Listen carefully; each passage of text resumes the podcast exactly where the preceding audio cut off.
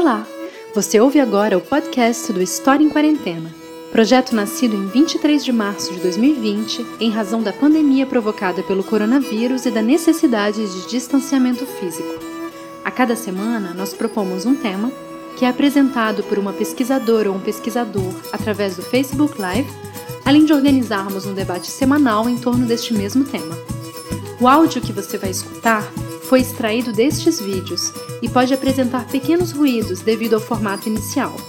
Esperamos que esse podcast facilite o acesso a um conteúdo que consideramos muito importante. Eu sou Natália Guerelos e desejo a você uma boa escuta.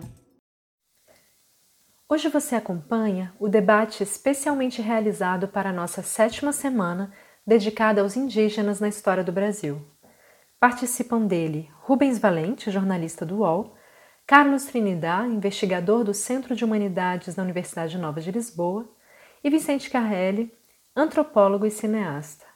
Para os debates, contamos sempre com a moderação de Lucas Pedretti, do Instituto de Estudos Sociais e Políticos da UERJ, co-organizador do História em Quarentena. Bom, boa tarde a todas, a todos. A gente está começando mais um debate do História em Quarentena, é, nosso sétimo debate com a temática dos indígenas na história do Brasil, né, dando sequência aí ao tema da semana. Hoje aqui comigo estão o Carlos Trindade. Olá, Carlos. Olá, que tal? O Rubens Valente. Oi, Rubens. Oi, muito obrigado aí pelo convite. É um prazer poder falar dos povos indígenas, ainda que nessa situação tão ruim, né? Isso. É. E o Vicente Carelli. Olá, Vicente. Olá, tudo bem? É, o História em Quarentena, para quem está chegando pela primeira vez, é um projeto que nasceu desse contexto de pandemia, de quarentena. A nossa ideia é, a cada semana, trazer um tema diferente para ser discutido por especialistas, por historiadores, é, militantes da temática também. É, para que a gente possa intervir no debate público, né, no momento em que enfim, os negacionismos estão avançando, as fake news ganham cada vez mais espaço, mas que a gente possa também produzir conteúdo para quem está podendo ficar em casa, para quem está em quarentena, é, a gente possa produzir conteúdo de qualidade, debates interessantes e, enfim, ajudar um pouco a que, o, a que a gente enfrente essa quarentena nesse momento tão necessário. O História em Quarentena ele é organizado pelos historiadores Paulo César Gomes, Melanie Tuluat, Carlos Trindade, que hoje está aqui com a gente também como, como debatedor, pela Natália de Santana e por mim, Lucas Pedretti. Eu vou apresentar aqui nosso, nosso timaço hoje de debatedores, para depois a gente começar logo as perguntas. É, o Carlos, ele é graduado em História pela Universidade de Cádiz, mestre em Estudos Americanos pela Universidade de Sevilha e doutor em História é, em, consultoria pela Universidade da Bahia e Universidade Pablo de Olavide. Atualmente, o Carlos é pesquisador de pós-doutorado na Universidade de Santiago de Compostela. Ele é fundador e membro do Conselho Editorial da Rede de Periódicos Iberoamérica Social e o Carlos se dedica à pesquisa sobre as representações da alteridade durante o colonialismo e o pós-colonialismo no século XX, especialmente no espaço atlântico de língua portuguesa. É, e é um especialista na questão indígena no Brasil e pensamento decolonial. O Rubens Valente é jornalista, repórter desde de 1989, né, Rubens? Especialista em cobertura política, é, já trabalhou em vários veículos né, de comunicação, várias vários jornais, está na Folha de São Paulo desde 2001 e também atualmente tem uma coluna no UOL.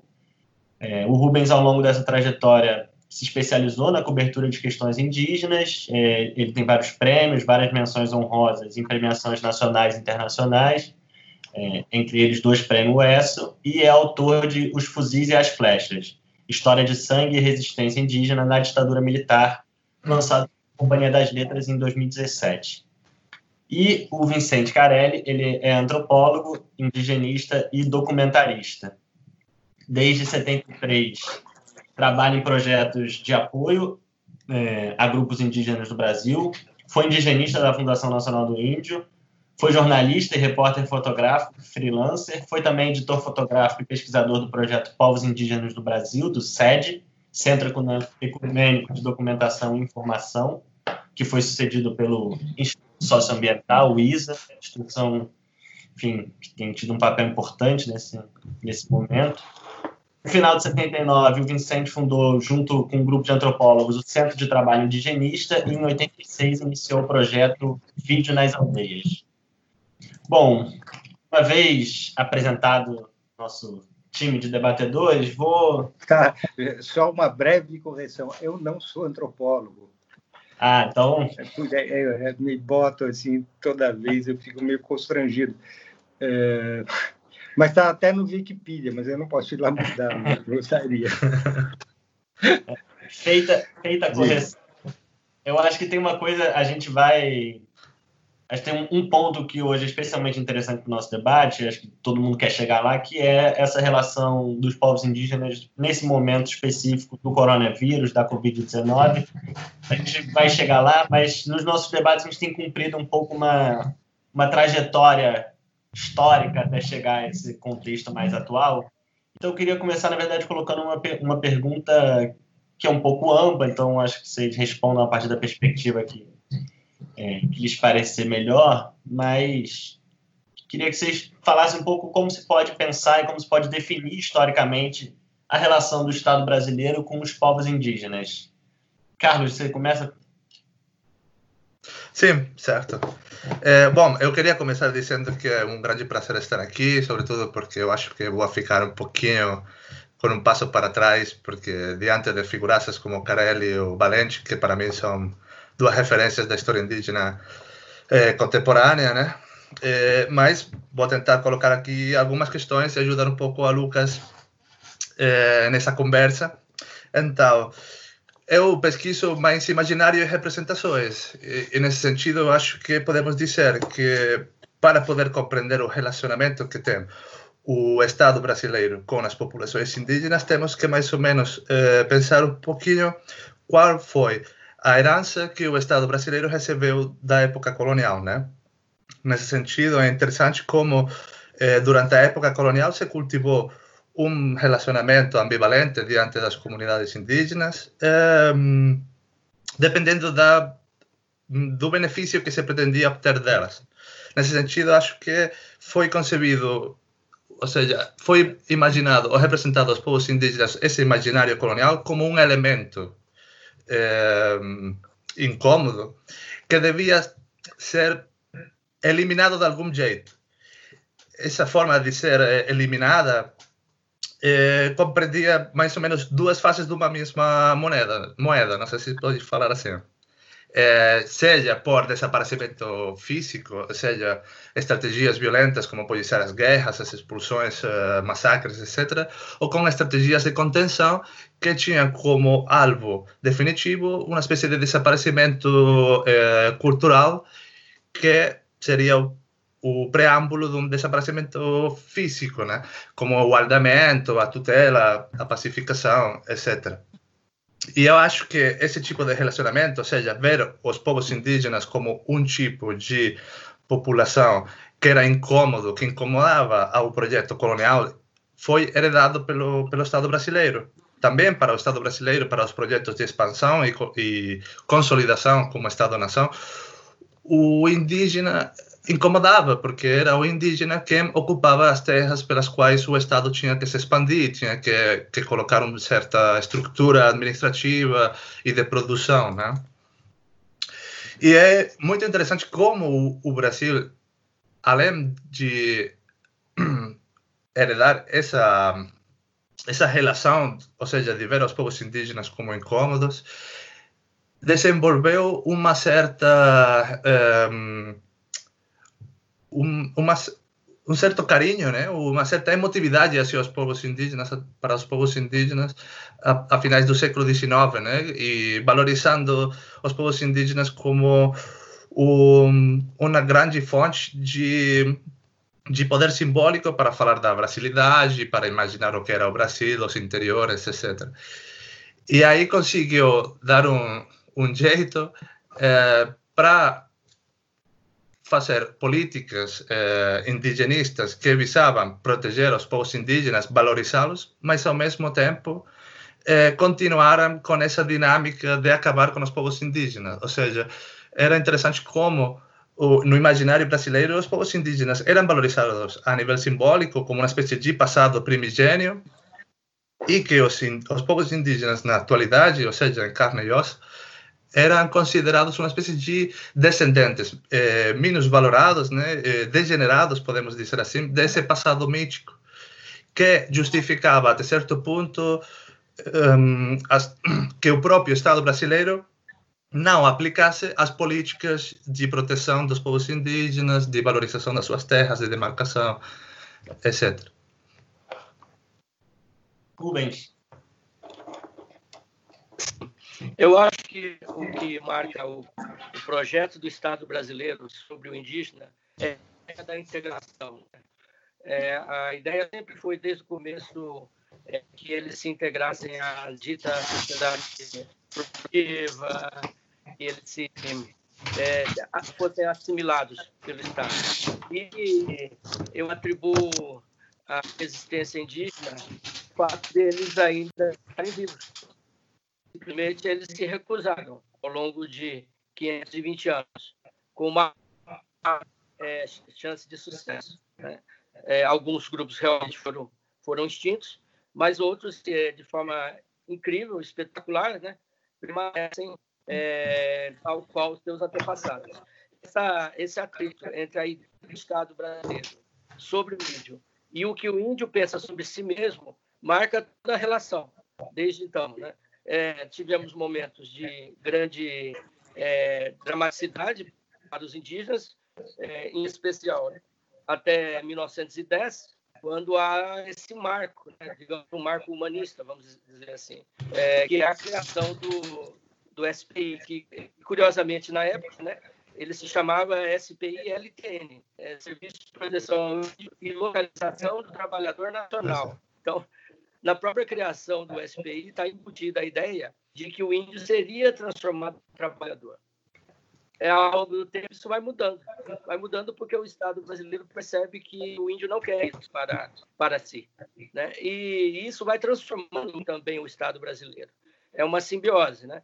Em determinado momento, o Exército Brasileiro, na figura do Rondon, que tinha sido incluído dessa tarefa, ele percebe que estava no caminho errado. Até quando, nos anos 40, ele declara a Carioca é, que era melhor deixar os índios onde estavam e que o Estado ia medir muito a sua ação e que deveria ter cuidado nesses contatos. Então, um oficial do Exército, né, é, é, laureado, importante oficial, é, admitindo que o Estado brasileiro está no caminho errado. As palavras do Rondon ficando no tempo, perdidas, né? Porque o Estado vai e volta nessa mesma política. É, na ditadura ele voltou com essa ideia. Isso não somos nós que dissemos, né? Os militares diziam isso. Há um depoimento de um general em 1973 e ele declara que a missão da FUNAI era transformar os índios em trabalhadores braçais. Ele fala que queria transformar em bombeiros, em encanadores. Né? Então, isso foi claro na ditadura, né? essa questão. É, bem, os índios novamente resistem. É, o, o, a ditadura chega, o Estatuto do Índio 73, dizendo textualmente que a missão do, do governo era a integração dos povos indígenas, ainda que de forma harmoniosa, ele inclui essa expressão harmoniosa, que já é um grande avanço em relação ao que vinha sendo feito, né? Mas ele inclui também, bom, essa outra história, essa expressão também como já pressões internas da sociedade brasileira, né? Nascentes resistências. Bom, muito bem. Chega a Constituição de 88. A Constituição de 88 é um marco porque ela, pela primeira vez, ela admite a terra como um elemento fundamental para o índio, né? dizendo que no prazo de cinco anos a União deveria demarcar todas as terras indígenas. O prazo da Constituição nunca foi respeitado, né? foi rasgado. Mais um capítulo da Constituição que não se cumpriu. Muito bem, mas, de toda forma, é, nesse, nesse tempo aí de 30 anos de, de Constituição, tivemos grandes terras indígenas demarcadas, né? É, grandes parcelas de terra, é, Yanomami, é, Vale do Javari, é, Parque Aripuanã, a consolidação de medidas que vinham sendo tomadas né, nos anos 60, 70, 70, foram consolidadas na, após a Constituição. E isso resultou que no apaziguamento relativo dessas comunidades. Né? Então, os números não mentem.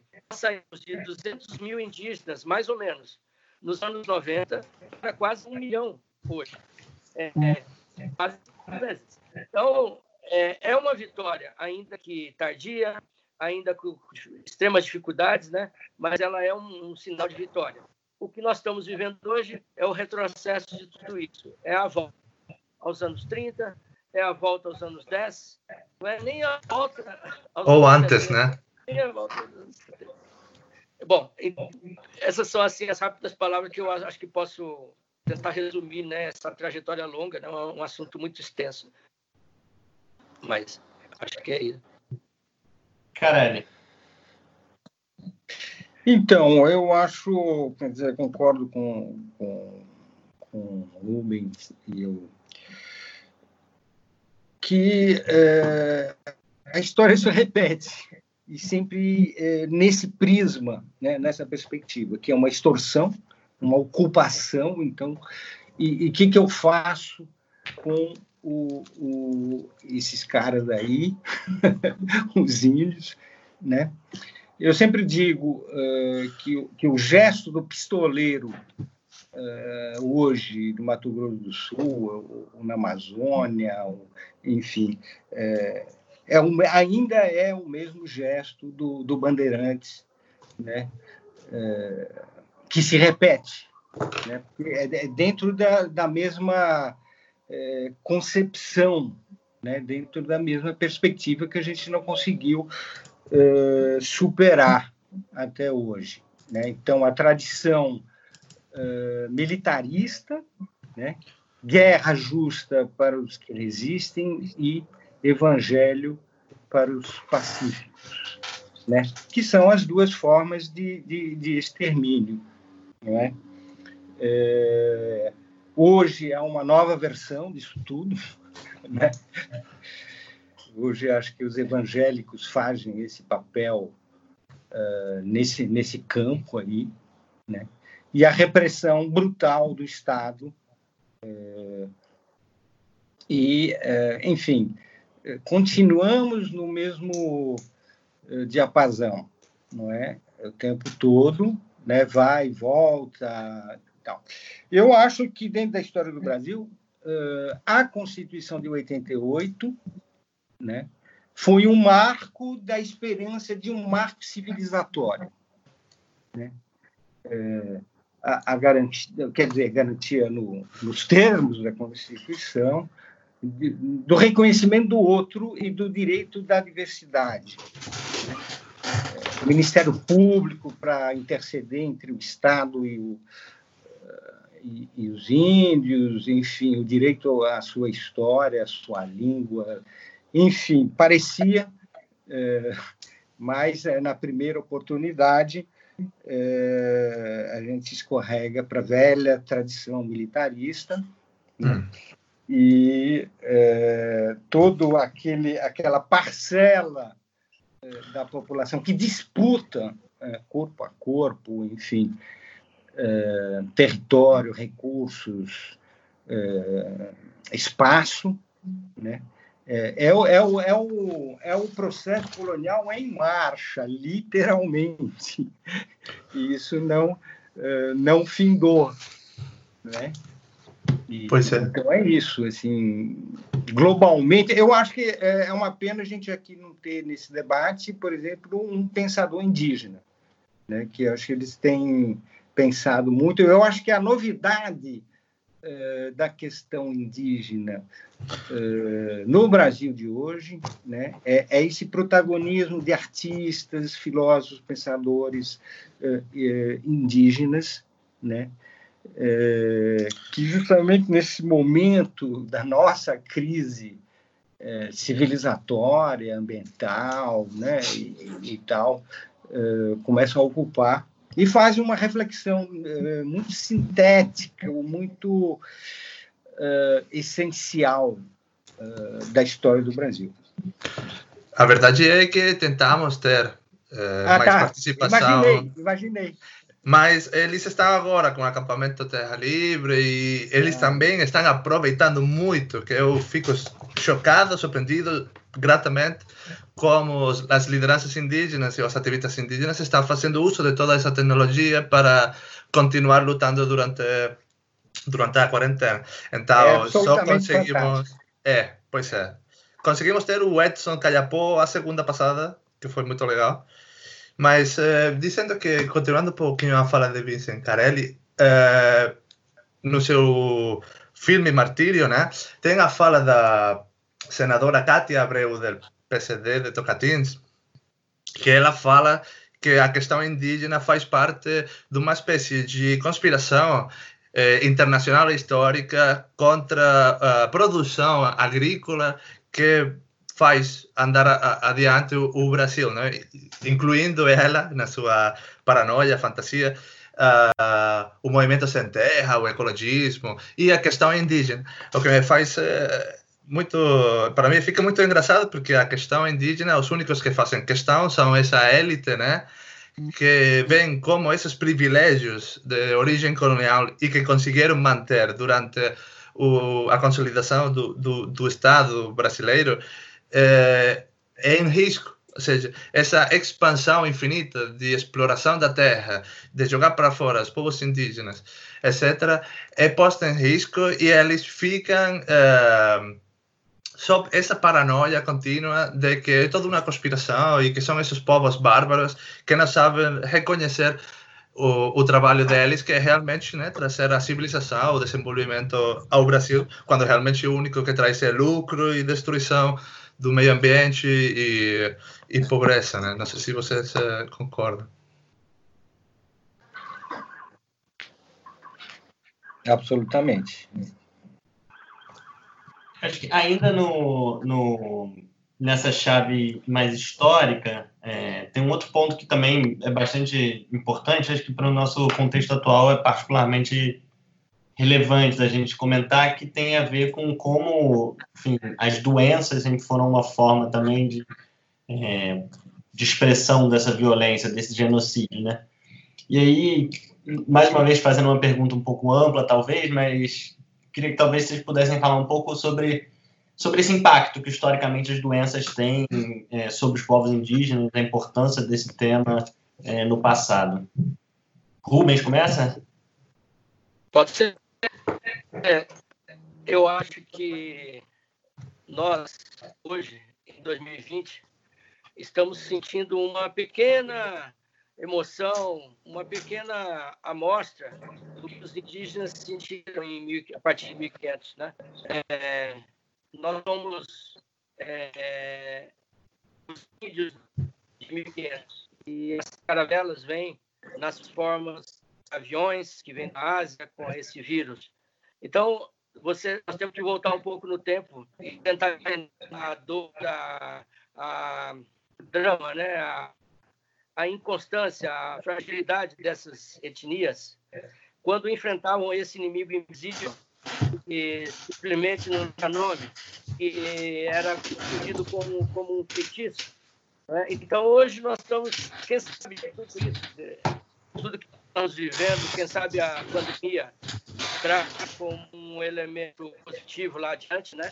Um pouco mais de empatia, empatia para por, com essas etnias, porque é, nós temos hoje entre os indígenas do Brasil filhos de pessoas que morreram em epidemias, netos, bisnetos, famílias inteiras de, é, devastadas por epidemias que os que os não indígenas levaram. Né?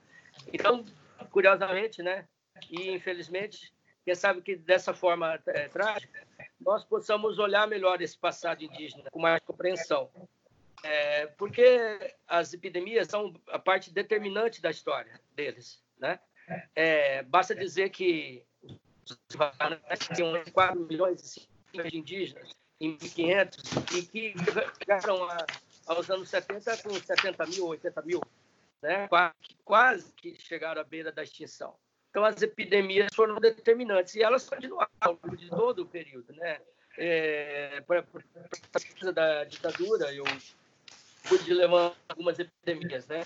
Eu cito o caso dos cararaús de, de Porto de Mós, no Pará, que em 1964 foram alvo de uma expedição é, autorizada pelo coronel Jarbas Passarinho, que viria, que, que foi um importante é, golpista, né, de 64 essa expedição, então, ela encontra 48 cararaôs e simplesmente não havia medicamentos, não havia médicos, não havia medicina, e esses índios, em 41, falecem, de 48. É, assim como os chavantes de Marwetstead, né? Os chavantes foram transferidos pela Força Aérea é, alegadamente para que recebessem um melhor tratamento na aldeia de São Marcos, no Mato Grosso, são retirados avião de Mauete Sede. E o cálculo hoje é que mais de 100 morreram na chegada. Eles morreram porque não havia uma epidemia em andamento, não, não havia sido detectada a princípio, e acabaram morrendo em uma semana. O cálculo de um, do gerente da fazenda Suyamisu é que em uma semana morreram 70 indígenas. Né? É, e eram tantos indígenas mortos que os chavantes tiveram que construir uma vala comum, abriram uma vala comum como essa que nós estamos vendo no, no Amazonas agora. E esses corpos eram trazidos com, com tratores, uma carreta, e despejados nessa cova, segundo o relato do, do cacique, cacique Manuel, que presenciaram isso. Né? É, e depois, são tantas histórias que é, é basicamente todos os povos indígenas tem uma história sobre epidemia ruim, história ruim. E aliado a isso, havia também uma incapacidade de eles compreenderem o que estava acontecendo, né? É, obviamente, não, não, não estavam preparados para isso, como nós não estamos preparados para o novo coronavírus. Então, muitas etnias, quando uma aldeia sofria esse esse problema, eles acabam se afastando, indo para o mato, para dentro do mato. Então, piorando porque às vezes o Estado brasileiro detectava a epidemia e não conseguia controlar esse surto. É, até porque os indígenas não sabiam o que estava acontecendo. Ou seja, a falta de informação generalizada, a incúria do Estado brasileiro, a falta de higiene, tudo isso que nós estamos debatendo hoje, os índios foram disso. Né? É, então, assim, é, é seria seria inútil ficar, seria inútil tentar encontrar uma etnia que não tenha vivido algo assim. Todas viveram e todas têm uma história ruim para contar. Né? Então, nesse momento, é, nós temos que ouvi-los muito sobre isso, porque, tragicamente, eles também encontraram suas formas de combater essas epidemias. E uma delas, o que foi? O isolamento. Né? Eles praticaram o isolamento. Né? É, aquilo que nós estamos aqui, eles fazem há 500 anos, quando, quando o surto vem, né? É, é uma mostra disso é que mais de 20 terras indígenas é, durante essa epidemia do coronavírus fizeram eles estão impedindo que as pessoas entrem, né? É, de uma forma muito inteligente, muito ágil, que os povos indígenas estão adotando. Por outro lado, né? É, algumas como os Perenas, eles têm uma relação muito grande com a cidade. Então, está, está sendo criado um problema aí de alimentação, que o Estado brasileiro tem que comparecer com o cesta básico de forma emergencial, está comparecendo com dificuldade, lenta, né? tem uma agenda de compromissos. Bom, mas tudo isso é outra discussão. Eu, eu acho que o, o você está tocando justamente num, num ponto importante essa questão. É, bom, eu acho que a gente vê a, a, história do Brasil como uma onda progressiva que está chegando agora no, no, seu último cantinho do Brasil, que é o Javari, né? É, então, tudo que vive, o hecatombe que os tupinambá na, na, na praia é, sofreram com esse contágio, os, enfim, ao longo dos séculos, essa onda foi contaminando é, é, o Brasil indígena. Né? Mas há uma outra é, hecatombe que é, é, é, tão insidiosa e, e, tão imperceptível que hoje é, que é a passagem da alimentação de subsistência e alimentação do supermercado. Isso foi uma segunda hecatombe, que toda essa geração de primeiro contato, adultos e tal, foram destruídos. Né? Quer dizer, da, do Alasca à Terra do Fogo, quer dizer, é, é, que é, é, todas as doenças cardiovasculares, pressão, é, açúcar, enfim, essas populações também foram destruídas num outro momento. É, e é, justamente nessa estratégia hoje de, de, de se defenderem é, bloqueando, eles se dão conta que eles perderam a sua autonomia alimentar mínima. Muitos grupos perderam isso. Né? Que no momento em que o Estado os abandona, né?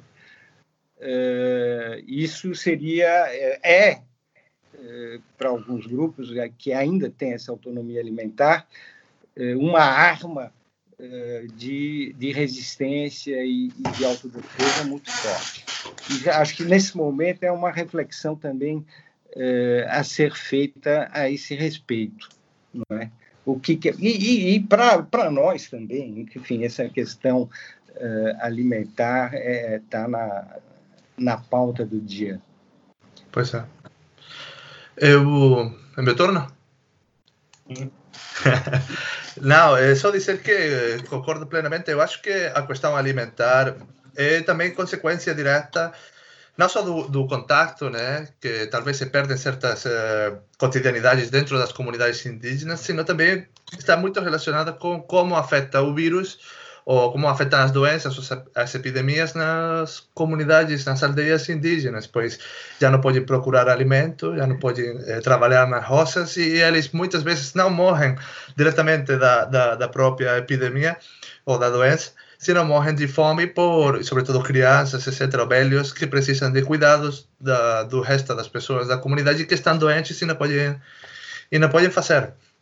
É, nesse sentido, eu acho que, como falava o Darcy Ribeiro, que o impacto que na ecologia humana tive o contato é, dos europeus na, na, América foi, foi incrível. Eu acho que. Imagino que isso tem que estar contabilizado, mas seguramente dois terceiras partes das, das, dos indígenas que morreram desde é, 1500 até agora foi por, por doenças. E, e temos que imaginar que a doença pode parecer uma morte natural e isso tira a responsabilidade do, da pessoa que está vitimizando, né? Do, vitimis, do vitimador, como se, não sei como se fala em português. Ou seja, quando um indígena morre de doença, morreu espontaneamente. Não tem uma pessoa que tenha responsabilidade disso. E eu acho que, não só no passado, porque eh, com certeza uh, o uso das epidemias nos povos indígenas foi usado pelo projeto colonial e por o projeto nacional eh, brasileiro, porque está muito bem documentado, como no sul do Brasil, por exemplo, eh, na repartição de terras para migrantes europeus, né? Foi trabalhado com um avanço de epidemias que dizimaram e, e desapareceram comunidades indígenas inteiras, né, para, para facilitar essa é, para facilitar essa colonização, continua a ser hoje uma ferramenta forte para esse tipo de eh, ofensiva contínua, eterna contra os povos indígenas por parte da, das elites ou, da, ou das pessoas eh, interessadas nas, nas terras deles. Eu acho que nesse sentido, se você quiser, eh, podemos começar a falar, eh, Lucas, de como o Covid em específico está afetando as populações indígenas, como eles estão preparando, porque uma das coisas mais interessantes que eu estou vendo dos, nos povos indígenas é que parece que eles têm eh, aprendido historicamente como as doenças podem acabar com eles ou podem acabar com as suas sociedades de uma forma integral, né? Como falei, não só por morte, sino também por desestruturar a organização interna eh, das aldeias. E estou ficando eh, gratamente chocado eh, como muitas comunidades indígenas eles estão barrando as entradas às aldeias para não deixar passar ninguém. Eu vi organizações indígenas, por exemplo, sobretudo no Nordeste, né, que eles ficaram com muito medo por uh, o que está imagino, nas férias, o pessoal que vai às praias, não sei, e que passa por terras indígenas e eles estavam barrando as, as entradas às aldeias para não deixar passar para deixar passar ninguém. Aí, como falou o, o Rubens, será seguramente, com certeza, esse conhecimento ancestral de como de como confrontar essas pandemias ou essas enfermidades que que, que têm sempre chegado de fora uh, para eles. Acho que sim, acho que esse é o, é o, é o gancho para a gente começar a falar desse contexto mais, mais recente. E aí, pegando um pouco, pegando bastante na linha do que o, o Carlos falou, é, acho que a gente tem esses dois planos né, para olhar é, como tem sido essa, essa relação dos povos indígenas com o coronavírus, com a Covid e, e com, a, com, essa quarentena.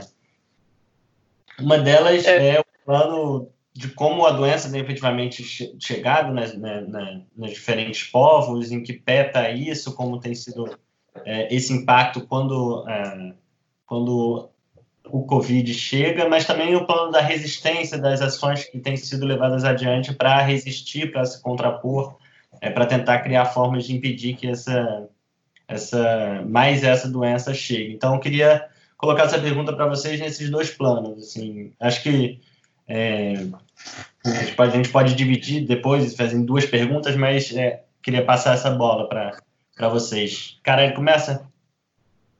Sim, uh, bom, a, a, grande estratégia é quarentena e eles estão, quer dizer, eles se fazem quarentena em bloco, né? A aldeia inteira, né? Então tem que fechar o território mesmo, né? E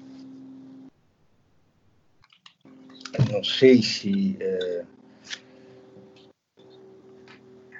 Quer dizer, estão usando também os meios audiovisuais, quer dizer, todas as redes sociais e tal, para é, arrecadar apoio, né, já que o, o Estado realmente. Bom, a gente não podia esperar outra coisa desse Estado, de, enfim, desse governo, né, em relação aos índios, né, com bilhões lá na conta, não gasta nada, enfim, é, um, é uma aberração total, mas a gente está é, lidando com isso é, muito antes da, da, da pandemia, né, que chegou na, na pior hora que podia ter chegado, né, porque os flancos estão todos abertos, né, é, as pessoas estão aí enlouquecidas.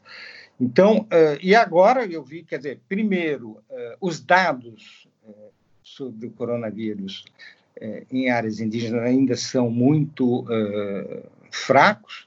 Né? Eu vi hoje que houve um aumento de 700%.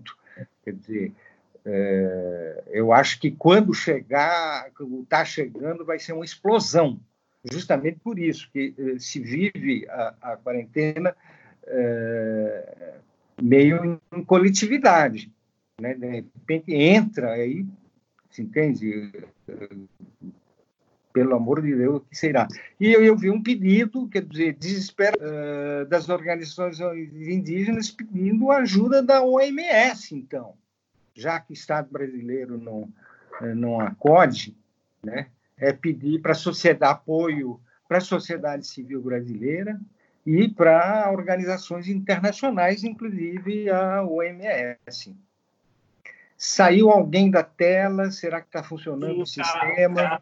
O Carlos caiu, ele acabou de me escrever aqui falando que o computador tá. dele morreu. Estou em contato com ele aqui. Acho que a gente segue a conversa, tento colocar ele daqui, daqui a pouco de novo. Estou aqui em contato com ele pelo WhatsApp. Tá. É, é, Rubens, você tem, enfim, feito algumas matérias sobre, sobre como tem chegado o coronavírus e o que, que você pode falar para a gente sobre isso? Eu acho que a primeira coisa que vale para tudo também. Vale para tudo. Voltei. O índio. Voltou. Né? O índio. É, não há o índio, né? Então, realidades diferentes, realidades muito diferentes. Então, dependendo da, da, da localidade onde o índio está, essa política de saúde tem que ser empregada de determinada forma. Né? É, problemas que são presentes, que são urgentes na região norte, não são na, na região sul, centro-oeste. Então, primeira coisa é essa política descentralizada e muito dinâmica que se aplicada. Bom, dito isso, a gente pode falar de algumas, alguns cenários. Você tem é, um cenário grave no norte do país, porque a epidemia lá em Manaus está muito mais séria né, do que do que Paraná ou no Mato Grosso do Sul. Então, nesse momento, é um foco de tensão, é, que chega, né, infelizmente, agora, é, com vários casos aí, é, indicando um aumento em São Gabriel da Cachoeira, que, que para muitos é uma cidade indígena. Né? É, isso tudo, então, coloca os indígenas na rota do coronavírus, lá na, na Amazônia. Nesse sentido, então, tem, tem dois desafios que o governo tem que enfrentar. Primeiro, o transporte. É, durante uma live, na duas semanas, eu questionei sobre isso, os representantes da FUNAI. É, também outras pessoas questionaram. Então, a FUNAI disse toda essa parte de transporte de saúde indígena está com a CESAI, tá? do Ministério da Saúde. A CESAI garante, afirma, numa reunião gravada, tem recursos necessários para esse transporte. Bom, temos que acreditar, temos que ter fé né? nessa palavra empenhada pelo secretário de Saúde Indígena, porque é importante notar que até o momento, dia 6 de maio, né, é, nós não temos ainda, segundo as autoridades sanitárias, o foco do coronavírus nas aldeias, propriamente dito. Né? É, tivemos casos de indígenas que foram é, contaminados e passaram por aldeias. Então, felizmente, até o momento, aparentemente, essas aldeias não, não sofreram um surto. Aí esse é o cenário possível, né? Que uma aldeia é, muito isolada lá, lá no interior da mata registre o vírus. Como será feito?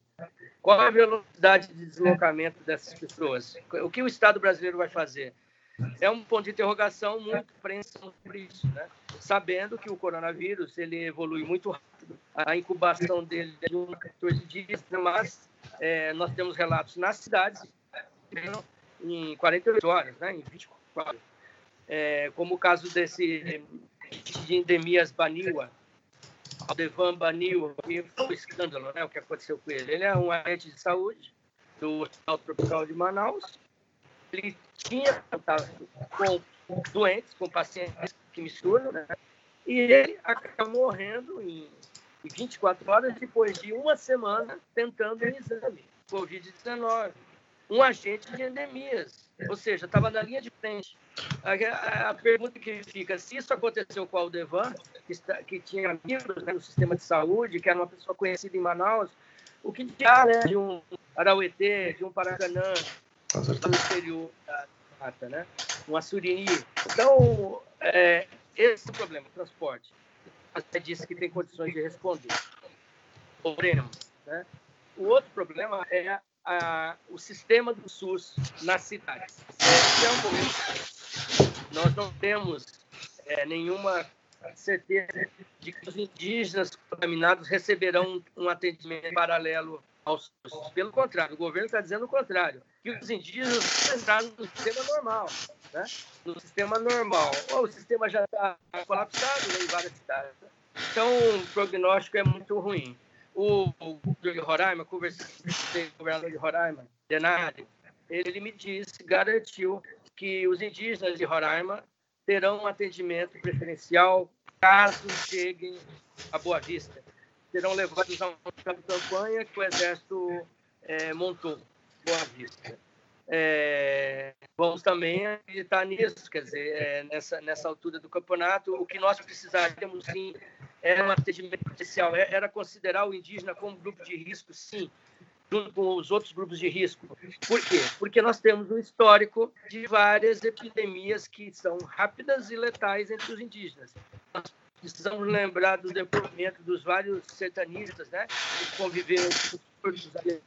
Eles, vários deles me disseram né, que uma gripe simples para o indígena não contactado de recente contato ela evoluía para uma pneumonia em 48 horas. 48 horas, é muito rápido. Né? Então, sabedores disso, não sabemos se o coronavírus tem uma letalidade maior entre indígenas, não há dados suficientes até o momento, mas, considerando a história dos povos indígenas, tudo indica que sim, que indígenas são mais, muito mais vulneráveis a esse vírus. Né? Então, é, está aí um cenário muito incerto, né? mas com as autoridades alegando que estão trabalhando. E, e para encerrar também, outro ponto dessa é, crise, a alimentação que o Carelli mencionou.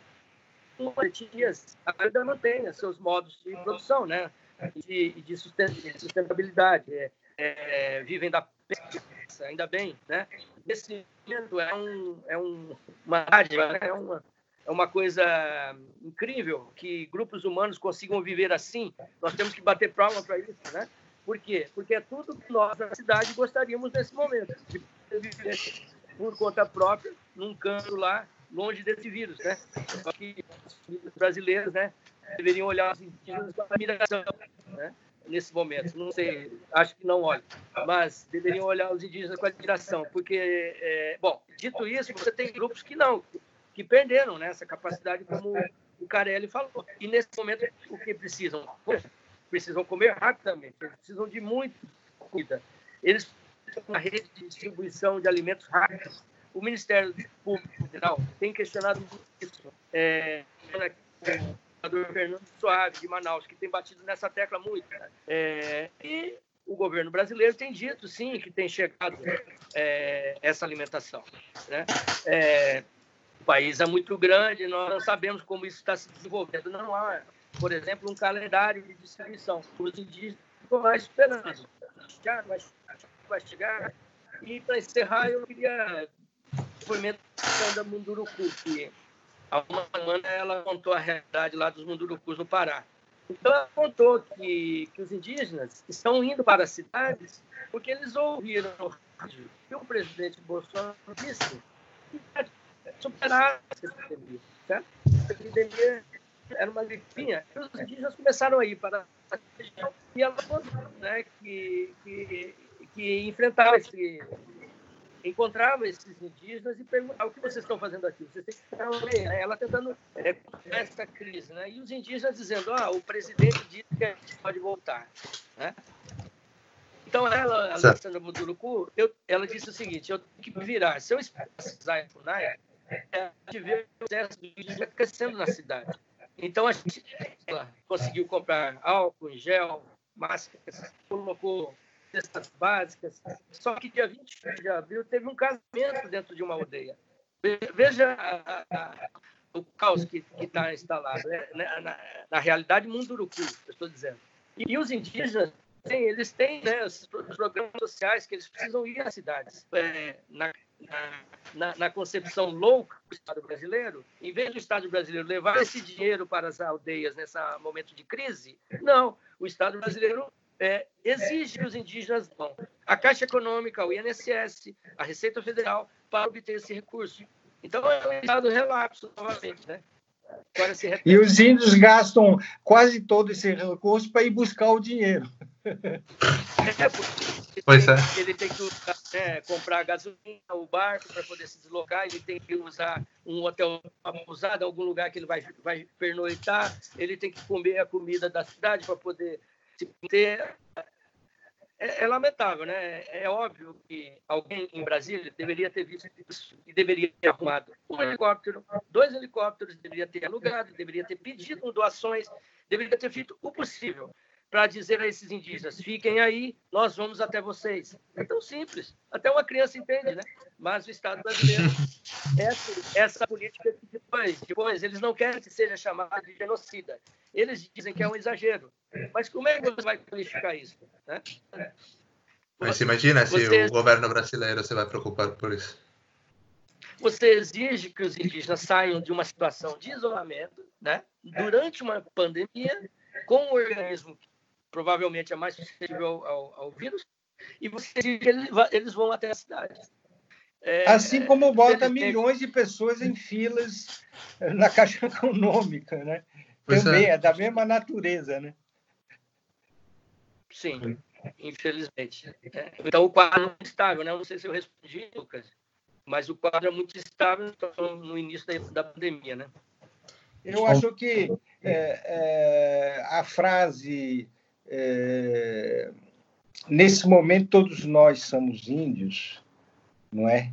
é, é nunca foi tão apropriada para o momento, né? E você você estava falando, Rubens, é, que hoje nessa situação de incerteza do contágio, enfim, dessa esse caos, é, lembrando foi bom, os índios vivem isso desde é, viveram durante séculos, não é?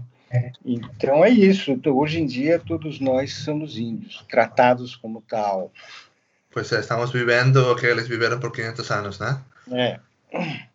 Mas eh, acho também que é importante lembrar, eh, desculpe se caí e perdi todas as minhas notas, é culpa minha que deveria ter guardado. Então, Carlos, é...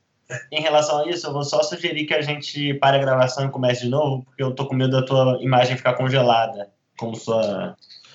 Como você quiser, também não tem problema se você quiser colocar uma fotografia na minha cara se ficar congelada. Não, não, a gente para e começa aqui de novo, sem, sem drama. Vai lá. Uh, Bom, voltamos. Carlos, você segue de onde você estava? Sim, desculpa. Não, eu só, não sei se ficou claro mais ou menos o que estava falando antes, só que eu queria recalcar que tem muita população indígena no Brasil que não está na aldeia, que eles estão morando nas periferias das grandes cidades, eh, principalmente nas cidades do norte e do nordeste, né? E que forma parte dessa população muito vulnerável ao que pode acontecer com com essa pandemia, eh, eles não têm essas, essas eh, como pode dizer, essas eh, estratégias de comunidade para se proteger, para se isolar, e que acho que têm que ser consideradas. Inclusive, outro dia eu estava lendo sobre indígenas venezuelanos que fugiram da situação de Venezuela e que agora eles estão passando a pandemia jogados literalmente nas ruas de Manaus e, e de, de Belém, né? Então temos também que pensar que esse tipo de indígenas normalmente não, não conseguem eh, obter o mesmo tipo de valorização que os indígenas que ainda estão em aldeias e que, inclusive, muitos deles não têm nem representação dentro dos, das organizações indígenas, né? Porque imagina, estarão mais ocupados uh, sobrevivendo. Era o que eu queria apontar. Eu acho que tem um tem um ponto que a gente já abordou aqui, mas que eu queria aprofundar é, em relação a, ao que, que significa exatamente essa, essa conjunção de fatores bastante complexa no caso brasileiro, que é a pandemia no momento de governo Bolsonaro. Né? É, acho que isso implica uma, uma uma relação bastante específica é, na forma pela qual os indígenas estão sofrendo com essa, com essa, com essa pandemia. E aí, eu acho que imagino que vocês tenham acompanhado recentemente a Funai é, publicou uma nota respondendo a, uma, a, um comentário do, do, do CIMI, né, do Conselho Indigenista Missionário. Enfim, uma nota muito carregada daquele vocabulário né, olavista, de, de indicando realmente que essa, essa, esse governo está num processo acelerado de desmonte da, da FUNAI, das políticas é, que, como vocês falaram, desde a Constituição de 88 têm sido implementadas no Brasil. Então, queria que a gente pudesse aprofundar um pouco o, o significado desse governo para os povos indígenas, o, o que, como vocês estão vendo é, é, esse conjunto de ações, seja do ponto de vista é, da demarcação de terras, da liberação do garimpo, em todas essas frentes de, de, de, batalha que o governo Bolsonaro tem, tem, tem entrado na tentativa de atacar os direitos dos povos indígenas e os povos indígenas. Bom, Carlos, Carlos Caio. Carlos Caio, assim que eu terminei a pergunta, mas eu acho que para a gente não ficar parando muito, eu vou passar a bola para vocês e a gente espera ele voltar enquanto vocês respondem, pode ser? Pode, pode, pode, claro. Vicente, você começa então? É, então, uh, eu acho que desde o golpe do Temer, né, uh, teve aí uma virada uh, grave e da, dali para pior, né, nada mais grave que o chefe da nação se eleger com uma bandeira de que vai acabar com as reservas indígenas. realmente estava é, ali anunciada de uma maneira muito honesta, sincera, né? quer dizer, o que, que a gente podia esperar, né?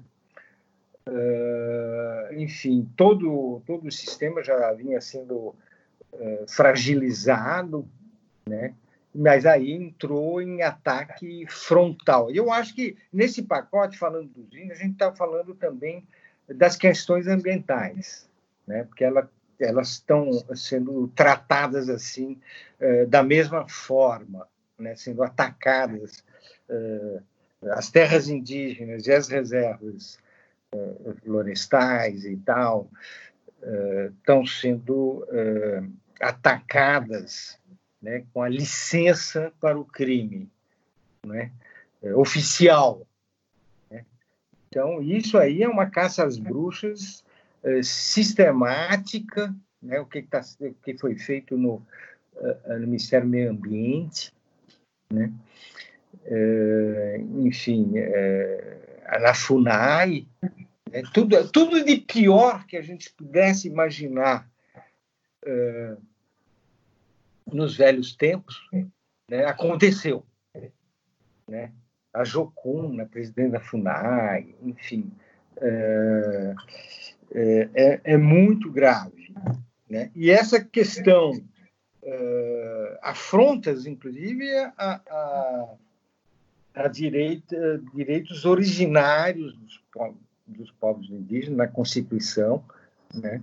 É como um, um, dizer que todas as, as, reservas indígenas que não chegaram é, no fim dessa, dessa via sacra burocrática é, para finalmente o presidente da República homologar uma área indígena, todas elas que estão há décadas tramitando né, e resistindo a invasões e tal, de repente é, o governo diz que pode vender, porque já que elas não, não terminaram. Isso aí, é, a gente se queixava do marco temporal, né?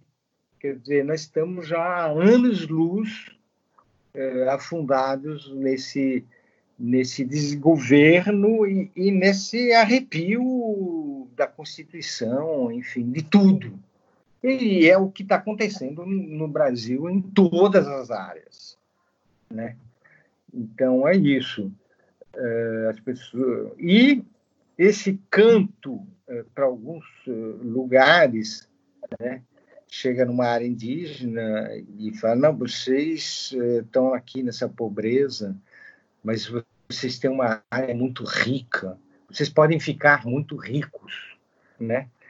iludindo assim uma certa juventude, falando, não, tem, tem garimpo, tem é, soja, tem boi, e, e, vocês têm uma área imensa, não tem por que vocês é, viverem desse jeito. Temos, vocês podem ficar ricos vendendo esse esse esse futuro lastimável. Enfim, é isso. Quer dizer, e a licença para matar, a licença para desmatar, a licença para invadir está é, deflagrada. Né? Já no Brasil profundo, isso é histórico, quer dizer, o, o Estado chega muito pouco. Né? Lá onde estão as, as áreas e tal, os conflitos e, e a disputa de, de, de território. Então, ali quem manda é outra lei, né? é a lei do mais forte. Né? E se o chefe diz que pode, né? E aí a coisa realmente fica desesperadora. Rubens. É, é, Lucas, eu acho que a história, a gente sempre fala a história dos indígenas, né? A história dos indígenas é a história dos não indígenas. É, é, muito mais revela a nossa face quando nós nos relacionamos com os grupos mais vulneráveis, as minorias. É, o modo como nós lidamos com as minorias revela quem somos, os não indígenas. Então, nós chegamos nesse ponto da história em que um indivíduo um militar que durante anos nunca fez nada a respeito da, da, do meio ambiente, do índio, nunca se interessou, nunca, nunca tratou do tema. Né? ele chega ao governo com o apoio de 56 milhões de brasileiros e ele, quando começa o governo, ele não tem uma base é, técnica administrativa. Né? Ele não tem mecanismos, não tem instrumentos. Então, o que, onde ele vai se socorrer? Ele vai se socorrer naquelas pessoas que supostamente conhecem a matéria, que se sabem desse tema. Os ruralistas, na figura da Ban Garcia, os evangélicos, na figura desse, dessas, desses grupos, catequese indígenas, e os militares. Então, essa, esse é o tripé usado pelo Bolsonaro para lidar com o indígena. Então, nessas três áreas, ele tem agido rapidamente, de forma.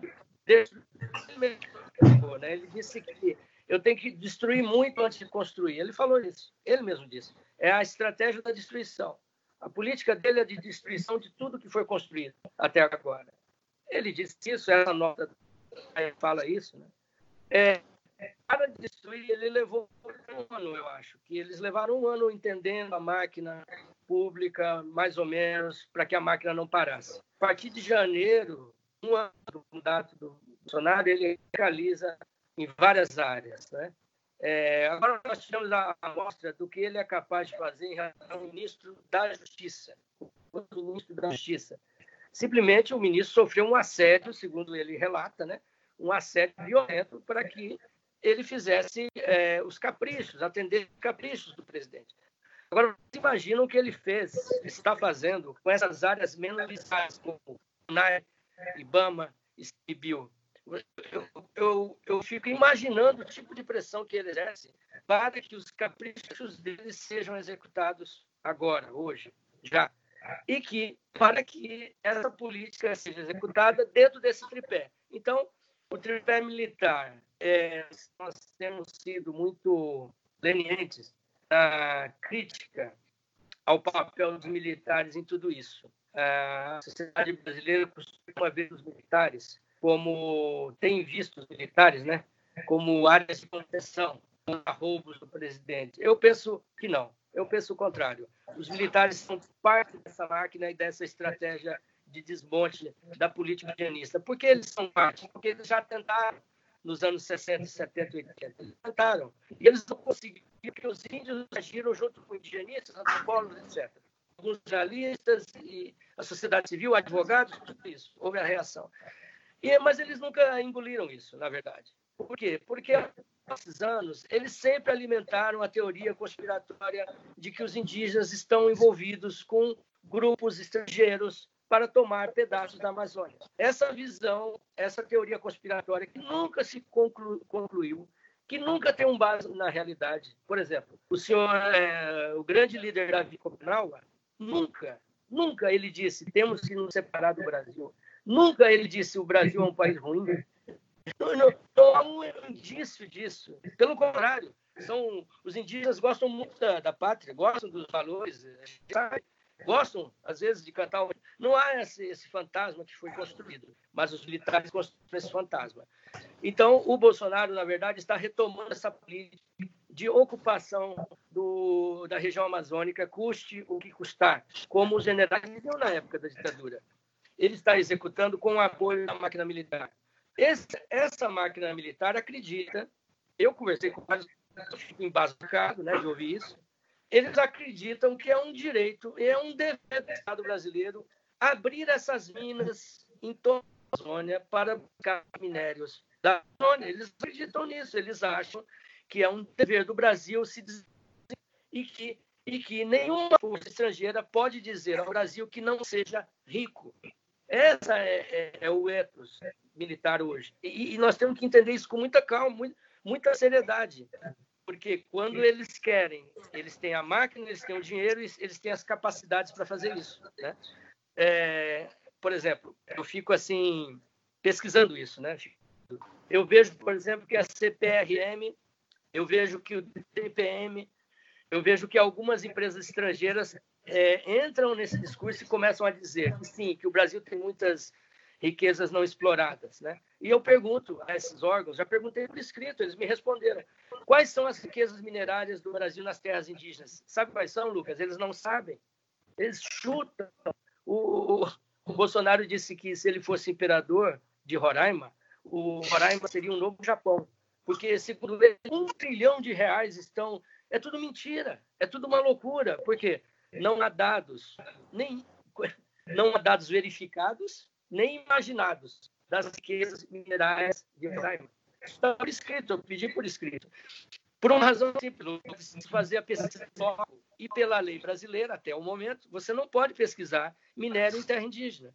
Então, é tudo assim, uma, uma esperança louca e vã, sabe? Comparado àqueles garimpeiros que iam lá no século XVIII. Ah, agora eu vou ficar rico, eu vou encontrar uma pepita que vai me... É a mesma coisa, o foi garimpeiro, né? Ele me convidou um dia no gabinete dele, ele virou para mim numa entrevista, ele disse, você quer garimpar comigo? Nós podemos garimpar amanhã. Falei, ah, presidente, o senhor tem... Era deputado, o senhor tem deputado autorização para garimpo, ah, depois eu procurei no DNPM, ele não tinha autorização para garimpo. Então ele me convidou, convidou um repórter para garimpar com ele. O pai dele foi garimpeiro, né? Então muito dessa política é essa visão assim é, equivocada, fora da ciência, sem base em fatos, sem base em dados nenhum, é, numa esperança de que ali tenha uma riqueza. E os militares apoiam isso e batem palmas. Porém, eu preciso dizer isso, a gente precisa dizer isso também, para não ser injusto. A máquina é dinâmica, estatal, né? Ao mesmo tempo que há uma cúpula militar dizendo que o Brasil deve desenvolver a Amazônia, também há as pressões internacionais que exercem um poder sobre os militares também. Ou seja, ou vocês cuidam da sua casa, Marco disse, né? Ou vocês cuidam da sua casa, ou nós vamos ter que cuidar por vocês. O seu quintal está pegando fogo. Esse vai contaminar o planeta. Ou vocês apagam esse incêndio, ou nós vamos apagar. Foi esse o recado de Macron, né? Então, os militares, nós estão invadindo a nossa soberania. Meu Deus do céu. Então, vamos Aí eles começaram a desenvolver operações. As operações de repressão ambientais caíram muito no Brasil. Caíram 50%, segundo uma pesquisa publicada no The Intercept. 50% das operações na Amazônia desabaram em 2019. Porém, 50% ocorreram. Então, é, dos males o menor. Então, alguma coisa ainda tem sido feita. Não satisfeito com esses montes, é, o, o, o, presidente agora, em março, avançou também sobre essa área das operações. Então, os 50% tendem a cair para 40%, para 30%, para 20%. Então, assim, eu não sei se, é, se explique, né? é um assunto muito amplo. Né? Cada, ele está atacando em tantas áreas governo Bolsonaro, que eu considero um governo revolucionário, porque ele está uma revolução à direita que ele está executando. São tantas áreas que ele está atacando e destruindo e solapando que nós precisávamos assim, de horas né, para olhar cada setor que ele começa a desmontar. Sem dúvida. E você, você falando dessa questão do garimpo me lembrou que, enfim, numa matéria sua essa semana, a gente ficou sabendo que o Curió, né, o famoso Curió, assassino da Araguaia, foi recebido com honras lá pelo Bolsonaro no Palácio Planalto. E além, enfim, dessa adoração pela ditadura militar, eles também compartilham esse esse é, esse amor pelo garimpo, né? Enfim, Curió que que dá nome a uma cidade, né? Essa coisa muito específica da nossa forma de lidar com a memória da ditadura no Brasil, que nós temos Curionópolis, né? Sim. Bom, em 1980, o SNI, é, é, de uma forma bizarra, né, ele desenvolveu uma chamada Operação Ouro, também tinha o um nome de Operação Operação Garimpo também. Essa operação visava controlar os garimpos da Amazônia e conseguiu, quatro ou cinco casos, né? É, ele conseguiu controlar esses garimpos. Veja a senha né, do Estado brasileiro de, de, de, de o aparato da inteligência, da repressão militar para isso. E aí o Curió exerce esse papel amando do SNI. Não foi uma coisa que o Curió né, buscou, foi uma missão, uma missão do Exército Brasileiro que tinha visto, tinha visto o Curió dizimar a, a guerrilha do Araguaia, ele admitiu que matou 41 41 guerrilheiros foram mortos quando estavam dominados, não foram mortos em tiros, né? não foram mortos em tiroteio, que até poderia, dentro das regras da guerra, né, ser justificado, né? dentro de um tiroteio. Não, foram mortos, presos, foram executados. E o Geisel, na época, declarou, segundo a tona depois, esse negócio de guerrilha tem que matar mesmo. Geisel disse. Então, o Curió se insere nesse projeto também ambicioso militar da ditadura de controlar o ouro. então ele é, é, é determinado que se aproximasse de Serra Pelada e organizasse aquele ganho, porque estava uma bagunça, muita gente morrendo, né? e que ele tinha que é, passar aquele ouro pelos controles oficiais para que o governo da ditadura ganhasse os impostos necessários.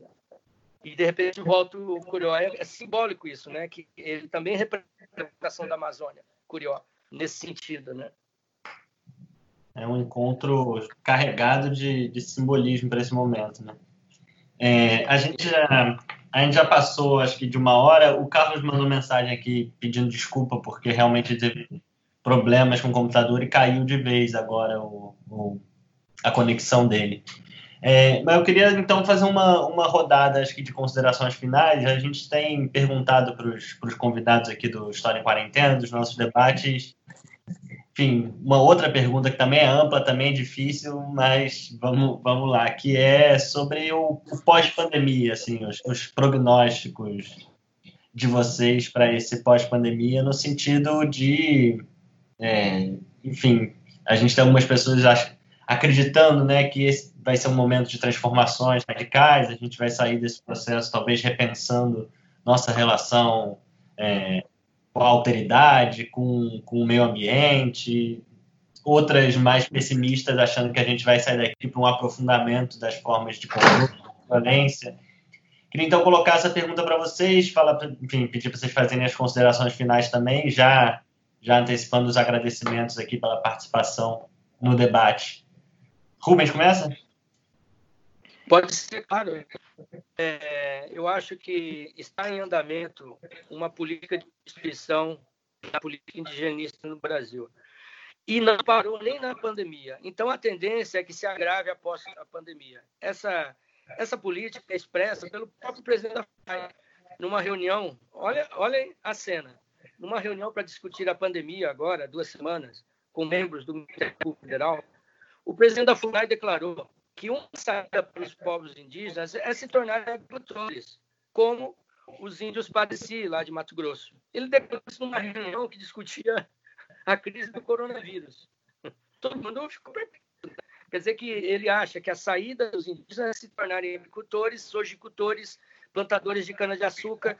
E ele disse isso no meio da pandemia. Imaginem depois. Então, é, é, o plano do governo é transformar os indígenas em agricultores. Esse plano é executado com Naban Garcia, com Damares Alves, com Marcelo Xavier, presidente da UNAI. Tinha a complacência e a omissão do ministro Sérgio Moro, como era quando era ministro, e não se interessou por isso. Né? Os, os líderes indígenas disseram não vai deixar saudade nenhuma, já vai tarde, né? Porque o, o Sérgio Moro nunca recebeu uma liderança indígena verdadeira durante um ano e quatro meses. Ele era o ministro da Justiça. Ele não recebeu. Então, assim, o governo está tá deixando muito claro que ele quer transformar, através de um projeto de lei, né? Projeto de lei que foi encaminhado pelo, pelo militar ministro das Minas e Energia, esse projeto de lei está no Congresso. Então, assim, numa situação em que haverá uma depressão econômica, é muito fácil que o governo use isso como um, discurso. É, é muito é, esperado que ele use isso. É, então, a tendência é o agravamento dessa política, no, no meu entendimento. Eu sou ruim de previsão, mas é, é, é, o que tudo indica. Né? Mas eu quero agradecer aí a oportunidade, né, Lucas? É magnífico aí ouvir o, Carelli, ouvir o Carlos, aprendi muito com, com vocês, com esse evento. Eu acho que, espero que se repita, né? Porque quanto mais a gente falar dos povos indígenas, mais a gente dá visibilidade ao tema, né?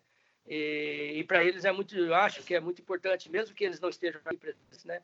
Que a gente possa expressar as angústias que eles vivem, tentar traduzir, né? O, o que está acontecendo, tentar é, publicizar isso, né? Divulgar essa temática, né? Eu acho que nessa hora é muito importante, sim.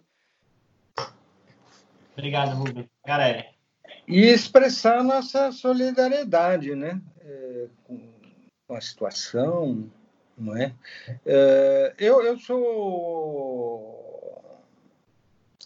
pessimista num, no sentido macro, né? Vai ter uma puta crita econômica aí e, e, e como será que isso vai ser manipulado, né, como o Rubem está sugerindo aqui, é, politicamente.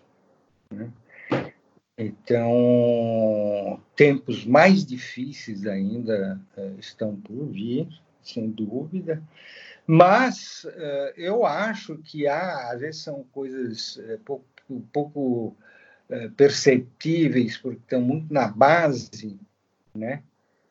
Há uma efervescência solidária, enfim, há uma, uma reflexão sobre o desastre ambiental, tudo isso, uh, a consciência da desigualdade brutal, né? tudo isso está assim latejando né, nas nossas uh, consciências, né? E, e, eu acho que tem aí um caldo. Eu, eu esperaria, Quer dizer, sou, sou otimista, minha, pelo menos nas minhas utopias, né? que esse governo caísse. Acho que essa, essa pandemia foi o limite aceitável. É... Bom, nada é aceitável, mas, enfim, extrapolou de uma maneira é, tão. É... E o Brasil está nesse momento de um, de um isolamento mundial. Né? Quer dizer, acho que não, não dá para seguir, acho que vai cair esse governo, né? E agora não sei o que, que vai acontecer, também sou muito ruim de previsão, mas vão ser tempos difíceis.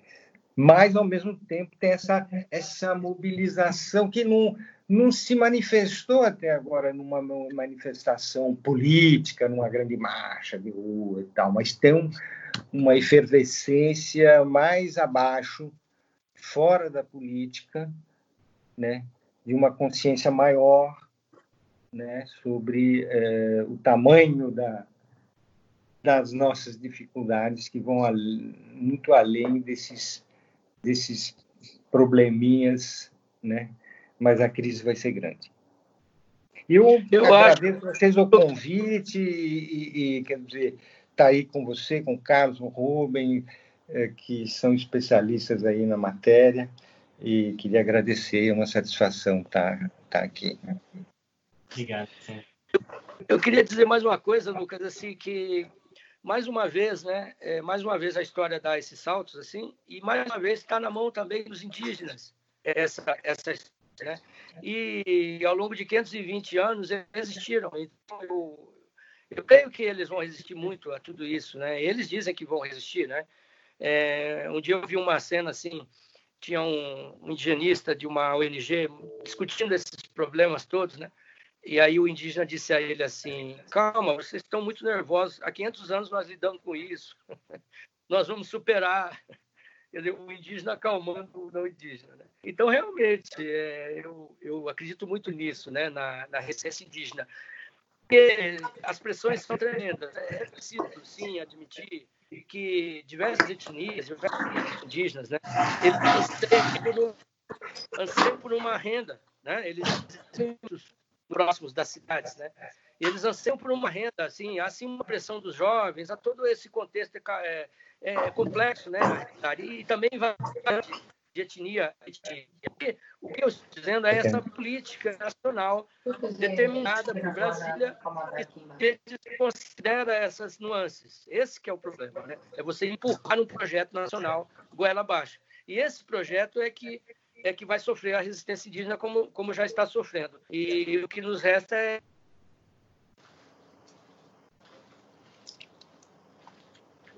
Opa! Aqui travou. Aqui também. Travou na hora que o Rubens ia falar. O que nos resta é. Três pontinhos. Ficamos sem saber o que nos resta, né? Acho que nos resta muitas Esperar o futuro. Rubens. Aí. Ué, estou ouvindo, voltou. Aqui travou bem na hora que você falou o que nos resta. Ah, travou. Não, é, o que nos resta é acreditar né, nessa resistência indígena, porque realmente vai partir deles o destino das suas, dos seus grupos, né? É, vai partir deles. Eles vão discutir muito isso e eles vão chegar a várias conclusões, né? Muito mais do que nós. Com certeza. É, a gente, a gente espera que esse, isso que vocês falaram, né, esse tipo de espaço ajude a, a publicizar o tema, a construir pontes de solidariedade, enfim. É, queria agradecer muito em nome do, do, dos organizadores do História em Quarentena a vocês, Rubens Valente, Vicente Carelli. Foi um, foi um prazer enorme ter vocês aqui com a gente. É, em nome também do Carlos, ele mandou mensagem que conversei rápido com ele, queria pedir desculpa pelo, pelos problemas técnicos que ele teve. É, Para quem está assistindo também, acho que hoje foi um dia um pouco mais difícil tecnicamente, mas no final das contas também o que importa é a qualidade do debate, a conversa que a gente teve, e essa, sem, sem dúvida nenhuma, foi, foi excelente, foi muito importante.